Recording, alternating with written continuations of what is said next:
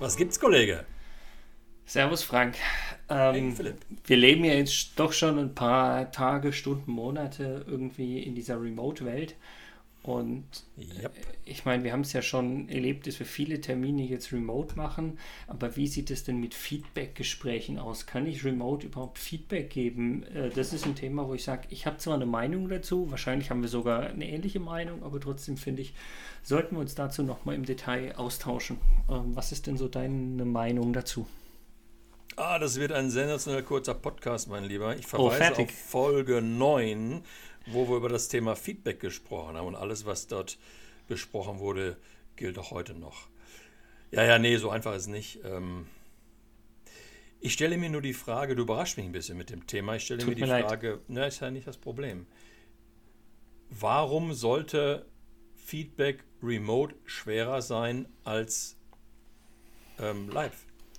Naja, weil man sich nicht so persönlich in die Augen schauen kann, weil man nicht den ganzen Körper sieht mit Mimik und Gestik, ähm, weil man sich vor der Kamera oder auch im Homeoffice oder vielleicht auch im Wohnzimmer, wenn man kein eigenes Homeoffice oder sowas hat, äh, anders verhält, als wenn man sich sozusagen in einem Meetingraum explizit für sowas trifft oder in das Chef des Büros sogar gehen muss für Feedback oder ich weiß es nicht. Mhm. Ich glaube, die Umgebung macht die Musik halt schon zu einem gewissen Grad. Ja, aber dann könnte man aber auch, und ich nehme jetzt bewusst mal eine Gegenposition, an, dann könnte man doch bewusst sagen, wenn ich im Homeoffice bin, wenn ich dort sitze, wo es mir eigentlich gut geht, wo mein Zuhause ist, wo ich mir vorher noch mit meiner Kaffeemaschine ein Käffchen kochen kann oder meinen Lieblingstee trinken kann, dann bin ich doch eigentlich in einer super Ausgangsbasis für, für entspanntes Feedback. Du, also ich, ich weiß genau, was du meinst. Ich würde sagen, ja, die Personen gibt es. Es gibt aber auch die Personen, die subjektiv sagen, hey, ich möchte quasi aber gar nicht, also ich möchte Privates und Berufliches vielleicht trennen. Und dementsprechend ist es ja umso wichtiger, ähm, wenn wir äh, sozusagen dann diesen Austausch auch haben und ich irgendwo anders explizit hingehen kann. Also Weißt du, wie ich meine? Dass manch einer quasi auch diesen geschützten Raum braucht und einfach sagt, ich möchte quasi das Private explizit davon trennen. Verstehe ich. Und ich glaube, es war schon ein bisschen naiv, was ich gerade gesagt habe. Ähm, das habe ich auch nicht ganz ernst gemeint. Ich glaube, es sind zwei Punkte, die ähm, bei Feedback ohnehin eine große Bedeutung haben, die bei Remote Feedback noch schlagender werden. Ähm, das ist die eine Facette ist, haben wir auch schon einen Podcast darüber gemacht, reden wir über auf Augenhöhe miteinander Mhm. oder haben wir kein Augenhöheverhältnis miteinander? Ich stehe gerade, du sitzt, gell? Entschuldige. Ja, ja, ähm, jetzt hast du mich wieder durcheinander gebracht. Also das ganze Thema Augenhöhe. Und wenn ich der Meinung bin, dass meine Person, mit der ich jetzt ins Feedbacken gehe, also meine Chefin, mein Chef, mich nie auf Augenhöhe behandelt, dann wird das mit dem Feedback unter Remote-Rahmenbedingungen noch schwieriger. Das, ist eine, das ist eine Sache. Und die andere Sache ist, ähm, Feedback, gutes Feedback verfolgt, folgt bestimmten Regeln. Die wir ja schon mal besprochen haben. Das, das wissen wir alle. Jeder, der ein paar Jahre im Beruf ist, hat irgendwann mal irgendein dusseliges Seminar gemacht oder so einen corporate gebrandeten Zettel in die Hand bekommen. Hier bei der Sabine Pimpelmus, GmbH und Co. KG geben wir Feedback nach den folgenden Regeln. Das wissen wir alle. Hm? Wir wissen aber auch, dass im Alltag genau dieses in der Regel immer wieder untergeht. Höchstgradig emotional geladen, bis verärgert, kommen Menschen um die Ecke und rotzen ihr Feedback, ihr sogenanntes Feedback, anderen auf den Tisch. Da schützt das Homeoffice übrigens auch ein bisschen, Ja. weil man kann nicht plötzlich in irgendein Büro reinstürmen und seinen Frust abladen, sondern man muss einen extra Termin machen.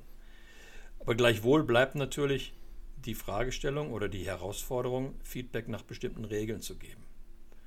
Und wenn das gegeben ist, also A, wir reden auf Augenhöhe miteinander, wirklich auf Augenhöhe miteinander, B, wir beachten Feedback-Regeln, dann dürfte das mit dem Remote-Feedback auch nicht so schwierig sein. Gleichwohl haben wir ja immer noch die Möglichkeit, auch zu sagen, pass mal auf, Feedback ist ja eine Sache, die ist wichtig, aber nicht eilig. Das ist auch ein Thema, was wir uns immer wieder vor Augen führen müssen. Feedback ist wichtig, aber nicht eilig. Das heißt, wir müssen nicht jetzt sofort Feedback geben, sondern wir können auch Feedback morgen oder übermorgen geben. Und die meisten, die irgendwie im Homeoffice unter Homeoffice-Konstellation arbeiten, sind irgendwann auch mal wieder kurz im Büro. Und es spricht nichts dagegen, dann dieses Feedback im Büro von Angesicht zu Angesicht zu machen. Oder, wenn es nicht möglich ist, dann spricht nichts dagegen, sich zu einem extra Feedback-Termin zu verabreden. Und da habe ich die nötige Zeit der Vorbereitung. Auch nicht verkehrt. Auf beiden Seiten. Ja, also ich denke, wie du schon gesagt hast, persönlich ist besser. Es hängt aber wirklich davon ab, wie man sich sozusagen von den zwei Personen, die sich treffen oder auch mehreren Personen, die sich treffen, ähm, wie man sich da kennt. Also ich meine, wir beide könnten uns auch virtuell ohne Probleme Feedback geben. Ähm, das könnte ich mit dem einen oder anderen auch. Bei manchem würde ich sagen, würde ich schon gern wieder persönlich machen. Und wie du schon gesagt hast, äh, so viele Unterschiede gibt es für Remote-Feedback oder generelles Feedback nicht, aber es gelten halt die gleichen Rahmenbedingungen, die gleichen Punkte, die du vorhin genannt hast. Ähm, und wenn man die nicht hat, wird es mit dem Remote-Feedback halt noch schwieriger oder problematischer. Ja, ja. ja. Und ich glaube, noch ein, ein weiterer Gedanke kommt mir gerade. Ich meine, ich, ich glaube, die Beobachtung haben wir beide gemacht. Diese, diese Corona-Zeit, das ist jetzt auch Eulen nach Athen, ne? also Binsenweisheit, diese Corona-Zeit ist für die meisten Menschen maximal belastend. Mhm.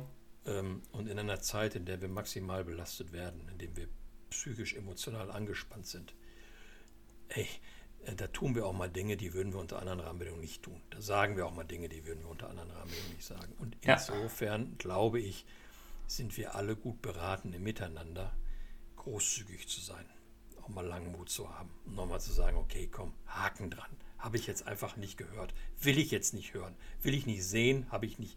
Passt nicht zu dem Bild, was ich von dem Philipp habe, wie er sich normalerweise mir gegenüber benimmt. Insofern, komm, was, was habe ich jetzt gerade schon wieder gemacht? Nein, Spaß beiseite. Ähm, Finde ich einen wichtigen Punkt und wie du gerade schon gesagt hast, dieses Thema, wann gebe ich Feedback, ich kann damit auch warten, bringt mich dazu, ich würde gerne mit dir, aber das ist nochmal ein anderes Thema, das wird jetzt den Rahmen sprengen, über Hot Feedback und Cold Feedback sprechen. Also quasi auch mal so direkt instant in einem Termin oder nach einem Termin. Da habe ich eine super schöne Erfahrung, Geschichte, die ich gerne mal teilen würde und mit dir darüber sprechen würde.